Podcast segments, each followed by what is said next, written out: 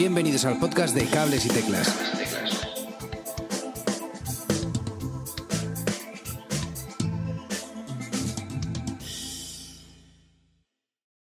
Muy buenas a todos y bienvenidos a un nuevo episodio de Cables y Teclas, ya sabéis, vuestro podcast semanal sobre actualidad musical. En el episodio de hoy tenemos el orgullo de hablar con la gente de Mi Capitán. ¿Qué tal chicos? ¿Cómo estáis? Muy bien, encantados. Tenemos también a Manu Marcos por ahí. ¿Qué tal, amigo? Muy buenas, ¿qué tal? Otra vez de vuelta. Qué guay, encima tenemos a casi medio equipo. Sí, sí, sí. Casi, casi. Es que, es que es un equipo muy grande, ese es el problema, no cabían todos aquí en la, en la carátula. Pues eh, eh, han presentado Mi Capitán, eh, su primer single la semana pasada, que se llama Mi Cabeza, y esta semana hemos podido escuchar el resto de Como Ladrones Sorprendidos, el tercer álbum de la banda catalana, capitaneada por Gonzalo Planas.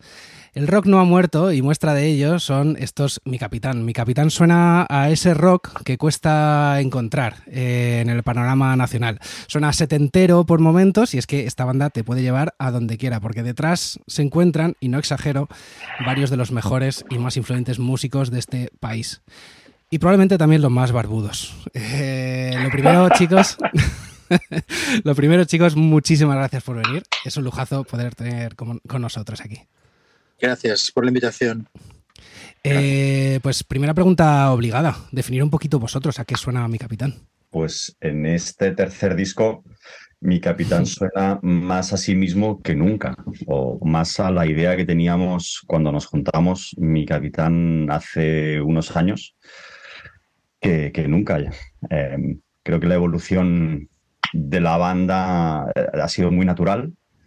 Primer disco, segundo, mm, en el que había ciertas decisiones tomadas de manera más deliberada hasta llegar aquí, este tercero que nos ha permitido tener un, sonido y una, y una frescura, además de una fuerza muy presente y con mucha presencia, con mucha voluntad, como dice una de las canciones del disco. Mira, había una... Venimos de, un lugar que es el, rock eh, ABC, que en el primer disco mm, fardábamos o hacíamos bandera de, de que hacíamos algo muy, muy neandertal, algo muy eh, intro, estrofa, estribillo, estrofa, estribillo, solo, estribillo, adiós, ¿no? Y en cambio en este disco, después del, de, las pruebaturas del segundo, me doy cuenta, a medida que ha sido un proceso largo de, grabación y tal, me doy cuenta que, que, mi cabeza es un tema, un tema sereno, sofisticado. Eh, no, hemos, no, hemos, perdido la, la brutalidad o la, o el aspecto rudo neandertal de, mi capitán. Y hay canciones como El Remedio, ¿no? que creo que es una nueva ventana para lo que es la, discografía de, mi capitán. Eso añadido a que los primeros singles del año anterior tenían un poquito de glam, o creíamos nosotros que teníamos un poquito de, glam o de ahora, me da la, como la intuición de que es un grupo que, que, no va a cerrar ninguna de las ventanas que se le vayan a, propiciar durante la composición de las canciones. ¿no? Creo que hay esa libertad de la que habla Gunsal. Me da a entender que, en futuras composiciones puede, puede pasar cualquier cosa.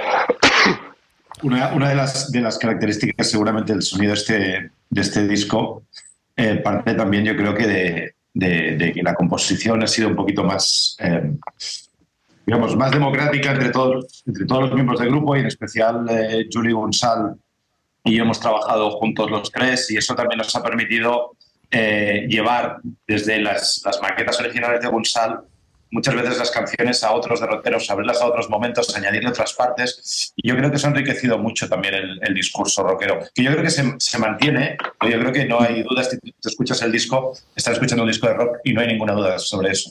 Pero sí, vas escuchando, vas encontrando que dentro de cada canción hay como pequeñas habitaciones que abren eh, nuevos lugares musicales, que yo creo que eso es muy importante para, para, para, la salud mental de un grupo, para no estancarse y para seguir siendo muy felices haciendo esto porque ese es el, fin último que tiene mi capitán, que es darnos la felicidad máxima. Ahora, ahora preguntamos eh, un poquillo más sobre, sobre ese tema de, la composición y cómo ha ido y eso, pero ¿es posible que mi cabeza sea como un adelanto que tiene menos que ver con el resto del disco? O sea, para mí es eh, en, unas primeras escuchas ha sido como el tema más diferente del, disco. ¿Es posible? Sí, sí, sí. Como decía Julián, eh, en este disco hay dos canciones que son El Remedio y En mi cabeza, que, tienen una entidad propia que es muy capitán también, porque en el primer disco teníamos a sí.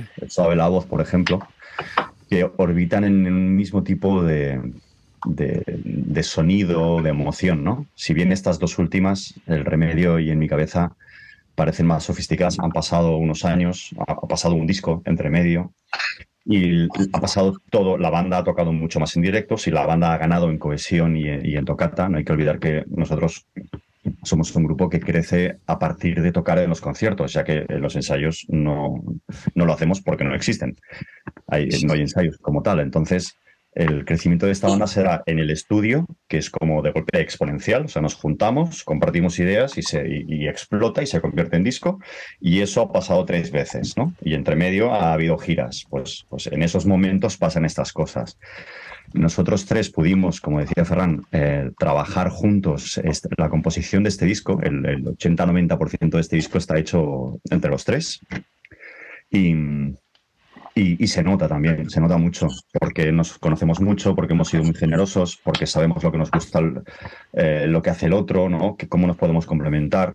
Creo que los egos han quedado a un lado y que, de lo que iba hasta este grupo, de hecho, yo creo que cuando pensamos este grupo en la barra del vinilo, em, eh, o sea, e, era lo que es ahora.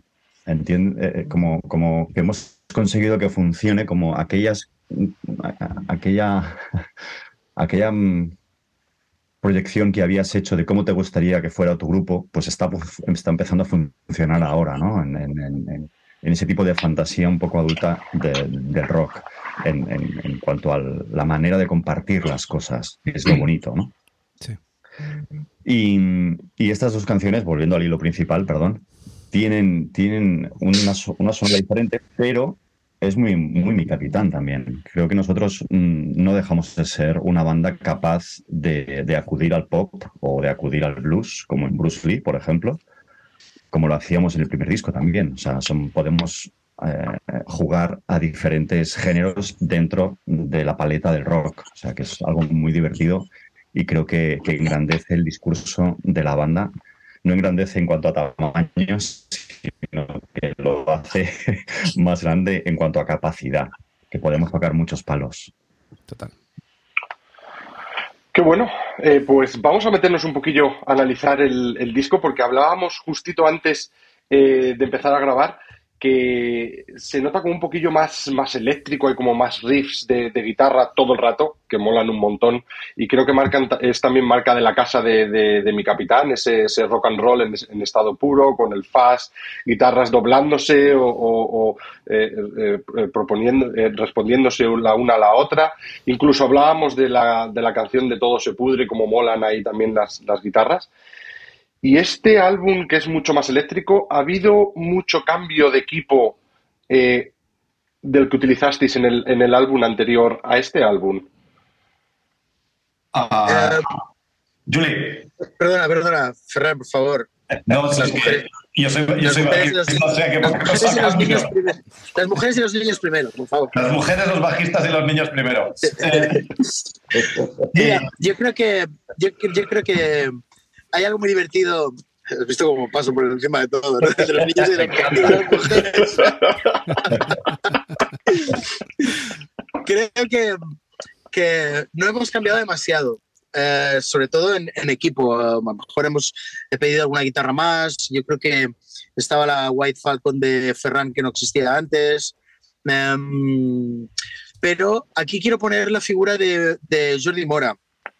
En el caso que, corresponde a guitarras y bajos, sobre todo, sobre todo, eh, con las personas con las que yo he trabajado, con ingenieros de sonido o productores, es la persona que mejor eh, empuja al sonido y al artista a tener una buena em, grabación de, de, primeras, sin utilizar plugins, sin utilizar nada. O sea, es la búsqueda del sonido eh, original y básico desde el principio.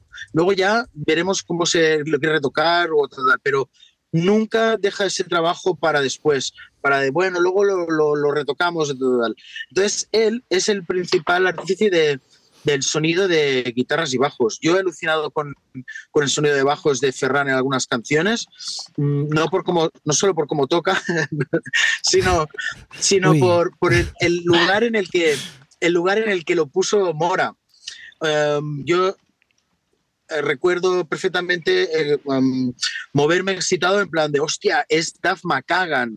Y, y es, es, ese tipo de bajo rock and roll LA que cuesta mucho de encontrar en un estudio, ¿sabes? Y mm, Mora, Mora fue capaz de sacarlo. Y por lo que hace el, respecto a guitarras o, o, material, él es un freak. Él es la única persona que es capaz de mezclar en, un, en una habitación que es como el, el, el, almacén de un estudio, eh, y porque prefiere gastarse el dinero en, en material o en, en trastos viejos. Y eso lo mm. trae, él, trae muchas veces al estudio ese tipo de material que es en plan de, no, no, quita, a ver, trae tu pedalera. Entonces empieza a desmontar pedaleras, se pone de rodillas, eh, nunca lleva cinturón, te enseña la raja del culo. Eh, entonces, todo ese proceso es maravilloso con Jordi Mora. Y realmente mm. él es el artífice de, del sonido de las guitarras de mi capitán, eh, siempre, que están, siempre que suenan bien. Cuando suenan mal es culpa mía cuando suena bien, es solo mérito de Jordi Mora. Y lo digo muy en serio, ¿eh? puedes tener el ampli de mierda que has tocado toda tu vida, que ha sonado siempre justo, es el tipo que exprime el sonido y el artista, lo pone en un lugar en plan de, de, ¿pero estás contento? Bueno, yo sé que sí. Levantas un poquito los hombros y dices, nada, nada, nada, a borrar. Eh, vamos a darle otra vuelta. Vamos a y, y, tú estás sufriendo, en plan, si estamos durando demasiado tiempo. Y él es el tipo que está vamos, vamos a seguir con la mayonesa, vamos a seguir buscándolo. Y en ese sentido, eh, gran parte del mérito de, eh, para mí es de Jordi Mora, porque también ha ido al proceso de la mezcla. Antes a lo mejor había mezclado Santos, eh, y entonces él ha llevado en ese sentido el, sonido de, guitarras y bajo a, lo que, a lo que estabas destacando, por ejemplo. Muy bueno. En el caso de, perdona, digamos para como sé que os gustan los cachivaches y estas eh, técnicas, digamos, eh, en el caso de los bajos, por ejemplo, el, truco del almendruco para, para, que los bajos fueran, como explicaba eh, Julie, muy, muy a madera, muy, muy mediosos, es que tiene un clon Centauro original, que es un, es un pedal de, digamos, de boost y de gain buscadísimos, carísimos. Creo que los originales ya están por 3.000 o 4.000 euros, unas borradas. y él, él, tiene uno eh, y suena increíble. O sea, ahí enchufas una lavadora y suena a, orquesta sinfónica. O sea, es una maravilla porque solo realza frecuencias bonitas. Entonces, da lo mismo que enchufes una guitarra que un bajo, eh, da lo mismo. Y, eh, es un ejemplo de cómo trabaja Mora. Es decir, Mora tiene, yo creo, dos grandes virtudes. Una es que es, muy testarudo. Entonces, muchas veces eh, él te lleva al límite de cómo tienes que tocar y cómo tienes que sonar hasta que no te vea convencido y él esté convencido. Y luego yo creo que hay otra cosa que también lo, comentaba un poco Julie y que creo que es, eh, eh, bueno, que es un poco evidente. Fuimos a mezclar el disco Casa de, Jordi Mora, los aquí tres, presentes, es decir, Gonzalo, Julie y yo, que los tres somos guitarristas. Entonces, al final se nota un poco que las guitarras están más delante que otras cosas. si al final hubiesen ido eh, los dos Rickys, pues sonaban más las baterías de las percusiones. Pero, pero yo creo que hicimos un trabajo muy esencialista en cuanto a las mezclas, por ejemplo, para, para poder sacar ese sonido que se había conseguido en la grabación. El sonido de grabación era muy bueno. Entonces no, no hacía falta maquillar mucho, lo que hacía falta era buscar el espacio para que ese sonido no perdiese entidad.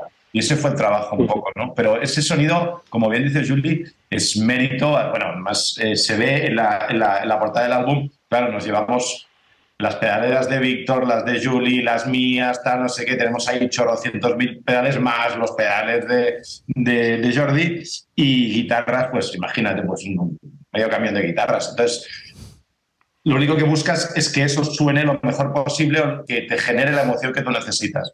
Lo, lo bonito es que tenemos, después de tantos años dedicándonos a esto, hemos ido generando con un poco de diógenes un montón de, de, material que nos sirve para eso. ¿no? Sí, delays de cinta.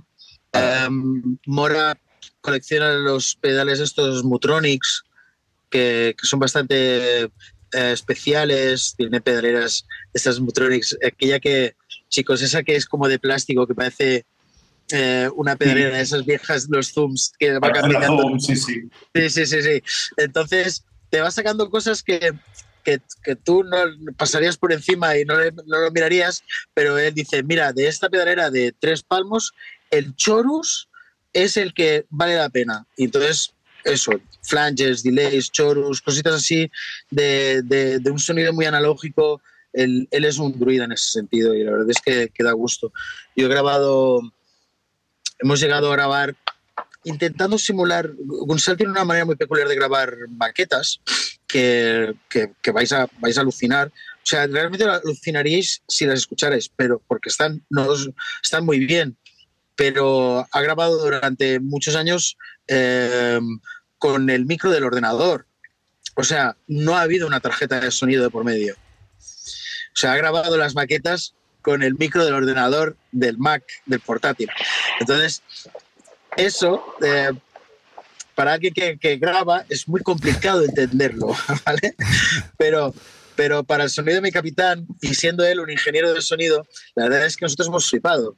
Eh, eh, luego, cuando hemos intentado um, grabar bien las, grabar bien, grabar en un estudio las canciones, y me he ido yo con mi ampli, con mis guitarras, hostia, no voy a ponerle un poquito de caja, voy a poner total, al final es mierda, pero si lo ha grabado con una guitarra acústica y con el micro del ampli, poniéndole un preset al, al canal, pues ya directamente va, voy a grabar la guitarra eléctrica, que supone que tiene que ser una guitarra eléctrica, enchufada a la mesa directamente y tirando de, de, de gain de mesa y algunas guitarras las hemos grabado así y suena Joder. a fuzz, pero ya no es ni la guitarra ni la eléctrica que grabas directamente a mesa para que suene a fuzz, sino una acústica.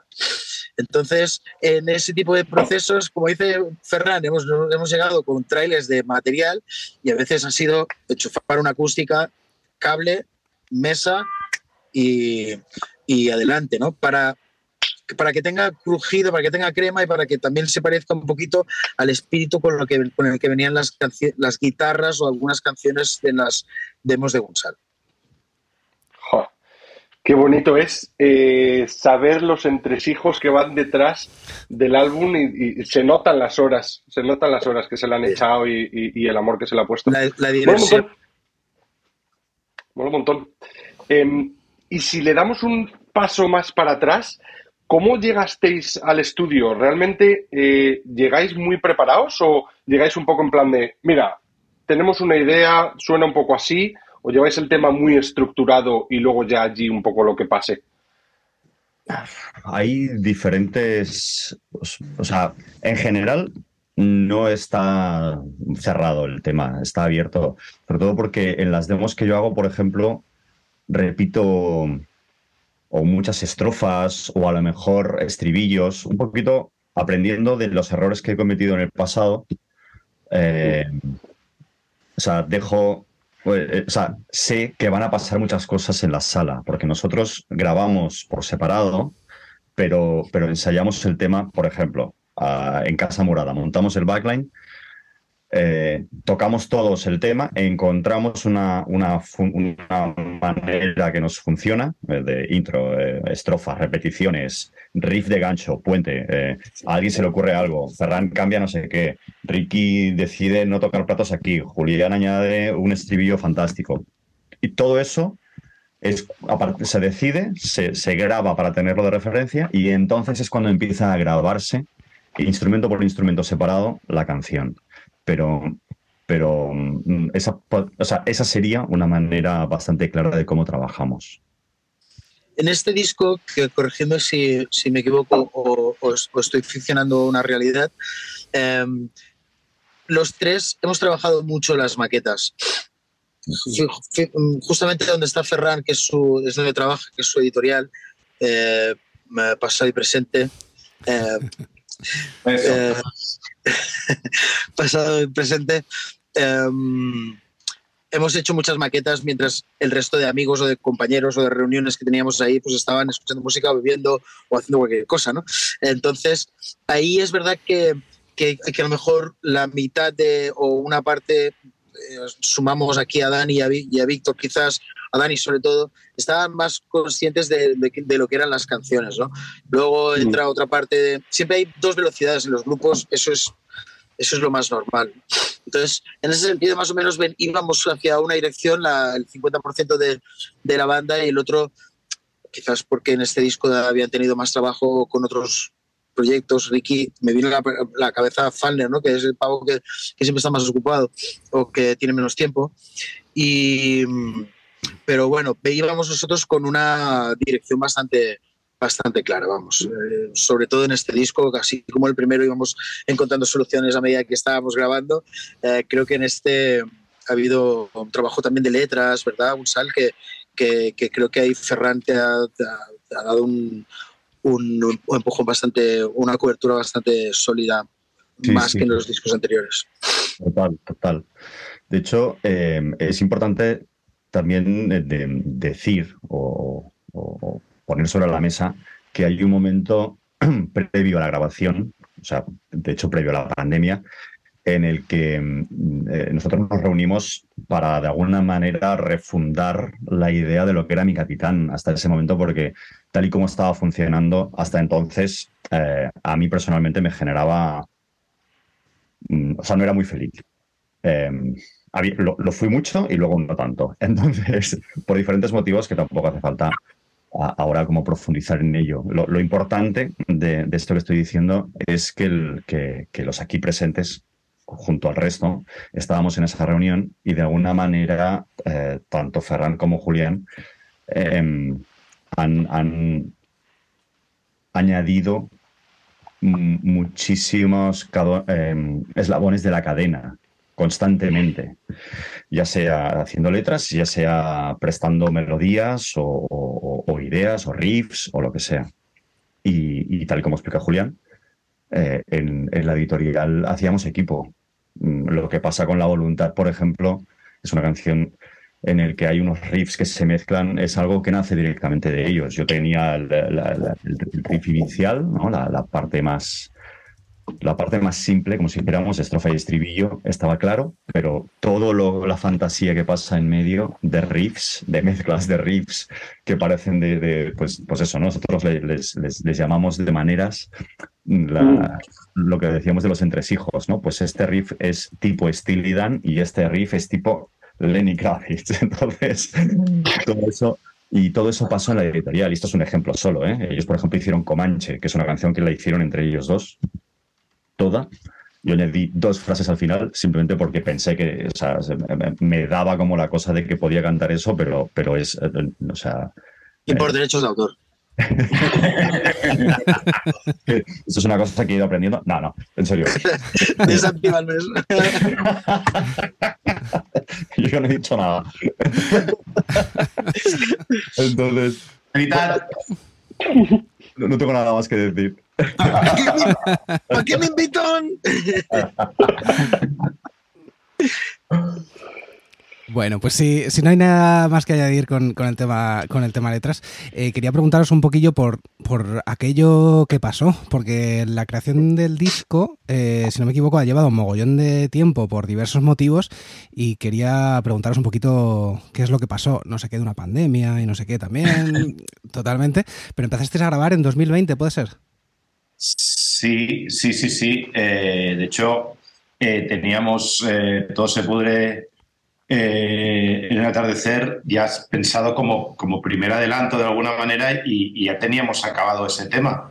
Eh, y ya la idea era como meterse a grabar y todo, pero de repente pasó lo que nos ha pasado a todos y se cancelaron todas las opciones. Pero yo creo que eso al final, con la, con la situación con la que te encuentras, pues hemos hecho todos de la necesidad virtud, ¿no? Entonces aprovechamos ese tiempo para, para, pues eso, para quedar, para reunirnos así un poco saltándonos confinamientos y esas cosas, eh, para, para, poder ir trabajando las canciones. Y yo creo que eso también ha ayudado a que las canciones hayan ido evolucionando y, hemos podido llegar al, estudio con unas canciones más ricas ya de entrada y con, unos arreglos ya acabados, que, que eso a lo mejor no lo habíamos hecho antes.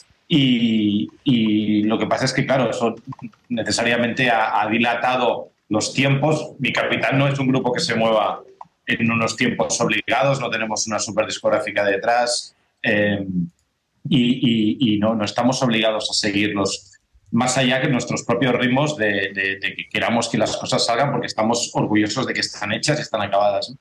Eh, pero en el momento que ya nos metimos a grabar todo ha sido muy rápido. Eh, hicimos cambio de oficina, ha habido toda una serie de cambios del segundo o tercer disco que han hecho, bueno, pues que la, situación sea un poco más larga. Pero yo creo que al final hemos conseguido sacarle el, lado bueno a ese, a, tiempo. Lo hemos aprovechado, no hemos estado pues ahí con las canciones acabadas en una nevera, sino que teníamos las maquetas y hemos podido ponernos a trabajar y a, y a, darles vueltas a las canciones para que cuando pudiéramos hacerlo, lo hiciésemos de la mejor manera posible.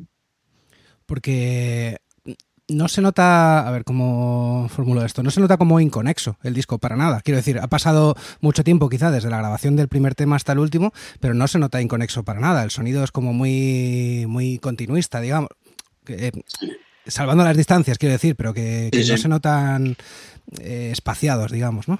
Sí, no, mira, hay, perdonad, ¿eh? yo creo que, eh, por ejemplo, pienso en Cuando era posible, que es una canción que también orbita en un lugar diferente al resto y que abre una puerta a cierta psicodelia que entronca con una oscuridad que ya aparecía en el segundo disco y que forma parte del discurso de mi capitán, que también estaba veladamente en el primero, pero que que, creo que es muy interesante, es algo que, esta banda hace de una manera muy interesante.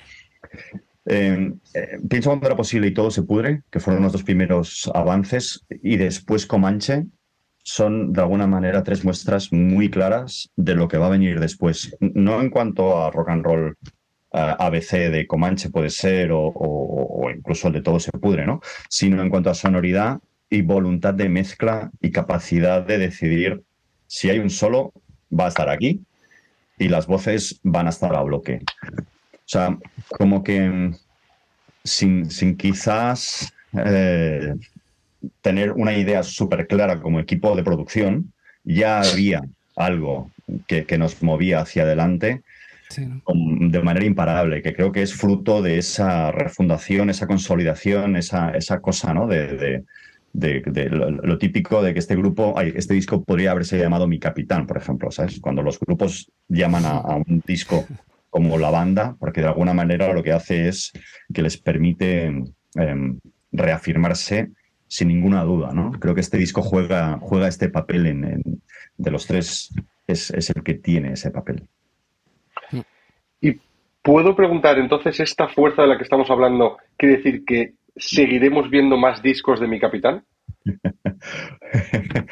Pues de momento hay que presentar este en directo, vivir este en directo y, yo creo que, hombre, si no hay ninguna desgracia y somos todos y seguimos en virtud del talento que se nos ha venido a dar y disfrutar, pues, pues pasaremos muchos años juntos. No, creo que, haya que ponerle límites al cariño, a la amistad y a la diversión. Qué guay, qué guay. Eh, bueno, no hemos hablado, o sí se ha hablado, pero no hemos presentado como Dios manda al resto de la banda. Eh, es que claro, tenemos en la banda Ricky Falner, Ferran Pontón, Ricky Lavado de Gonsoda, Julie Saldarriaga y Dani Ferrer de una banda que, ¿cómo se llamaban? Eh, Love of Lesbian, me parece, algo así era. me suenan, me suenan, no sé, me suenan de algo. y Víctor Valiente de, entre otros, eh, Sidoní. Eh, Gonzalo, y esto te lo pregunto a ti directamente. ¿Tocar con esta gente qué tal? pues es una fantasía. Mira, y, voy a ser eh, pues, pues muy sincero con esto.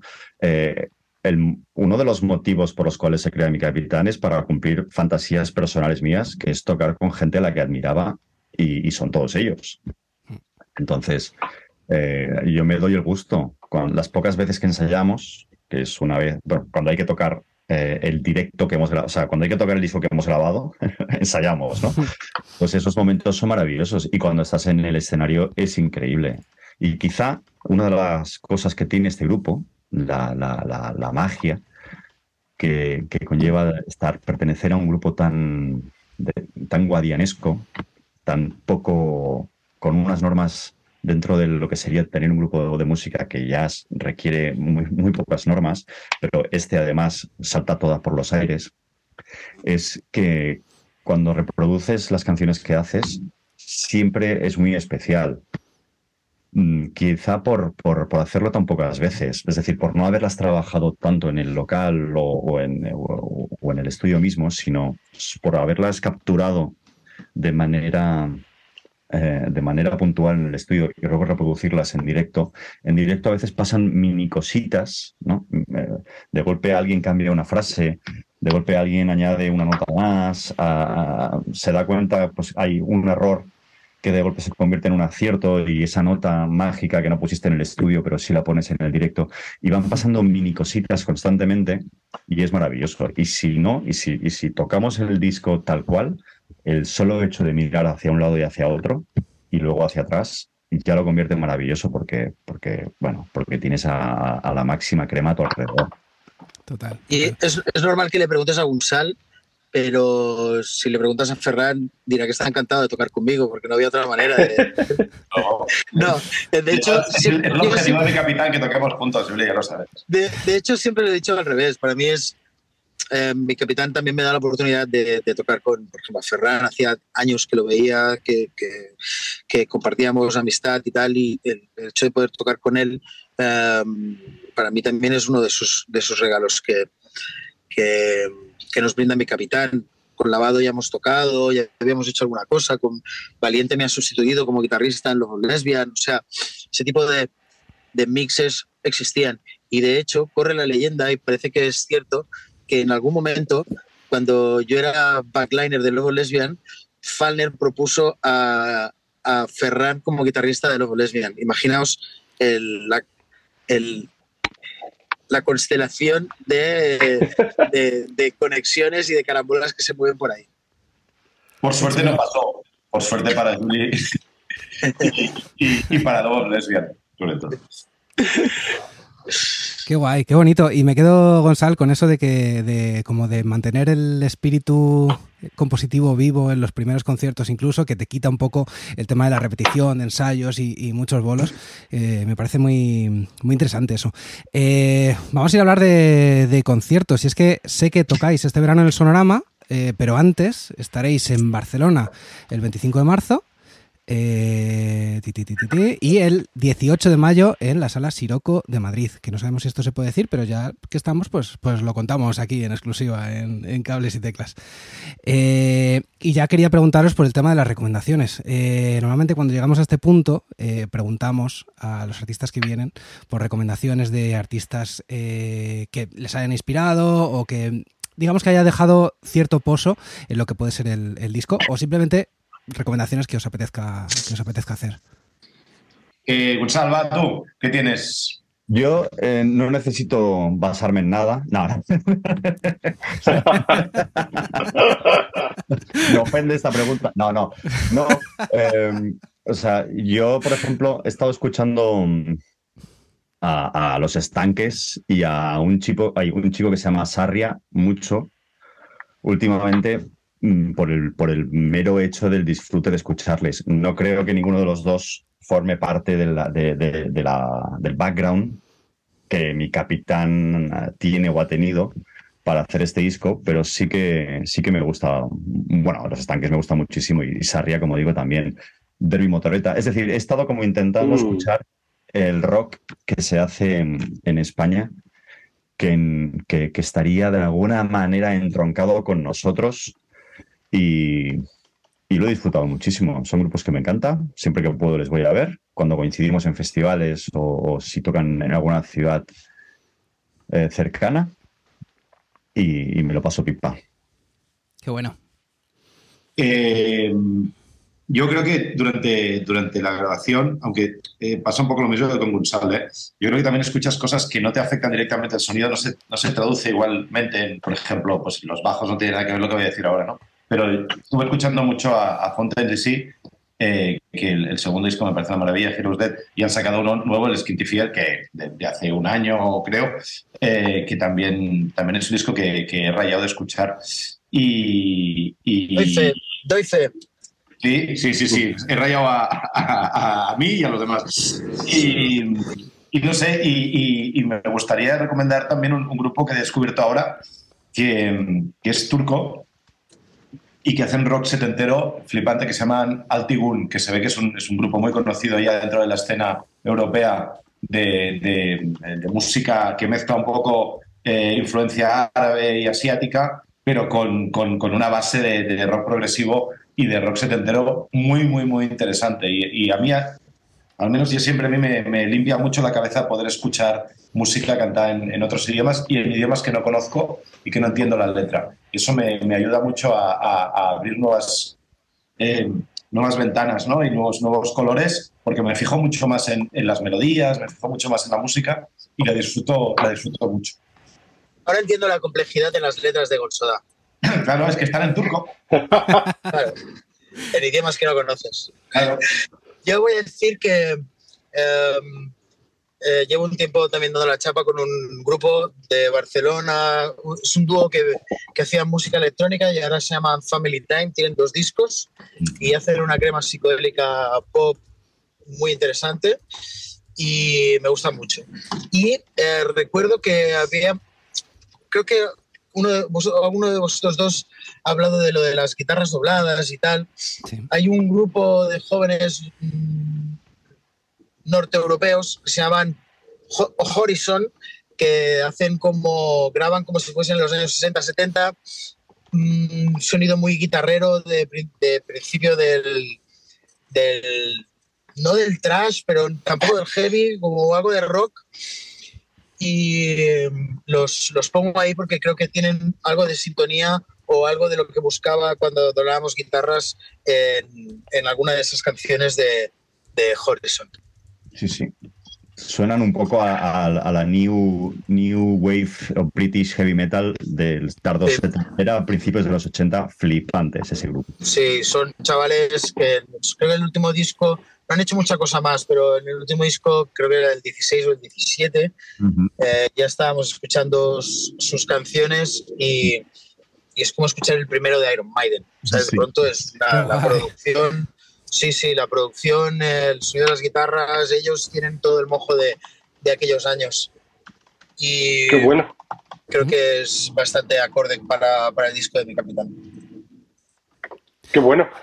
Qué guay, eh, los hemos buscado todos, tenemos todos los links, os los vamos a dejar en las notas del episodio, tenemos un montón de música aquí para, escuchar.